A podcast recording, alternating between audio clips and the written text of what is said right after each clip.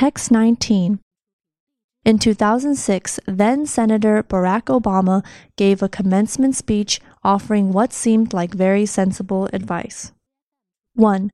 There's a lot of talk in this country about the federal deficit, but I think we should talk more about our empathy deficit, the ability to put ourselves in someone else's shoes, to see the world through those who are different from us, the child who's hungry, the laid off steel worker, the immigrant woman cleaning your dorm room.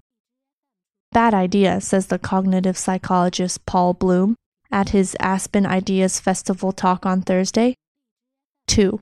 Bloom allowed that the word empathy, as it's sometimes colloquially used to mean kindness, goodness, morality, and love, is unobjectionable. But in the Obama esque sense of feeling another's feelings, empathy, he contended it mostly hurts the world. Empathy is a documented psychological phenomenon.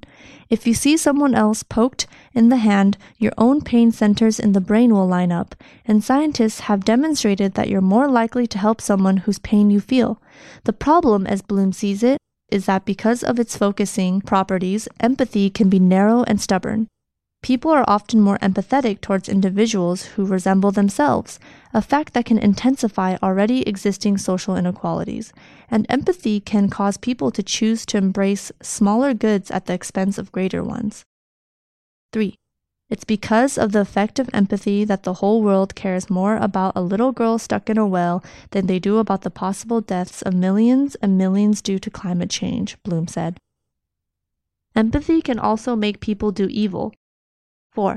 It can lure countries into violent conflicts based on relatively small provocations, and researchers have shown that people who are more empathetic are more likely to want to impose harsh punishments on people. The more empathy you have, the more violent you are, the more ready and willing you are to cause pain, Bloom said. 5.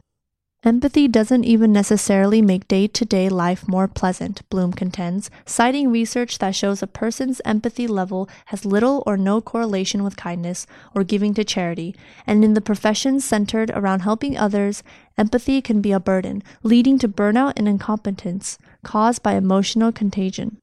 When I go to my therapist, I want her to understand me and I want her to make me better, Bloom said. But if I'm going, I'm anxious and depressed. I don't want her going, I'm anxious and depressed. Words and expressions. Put ourselves in someone else's shoes. Laid off. Cognitive.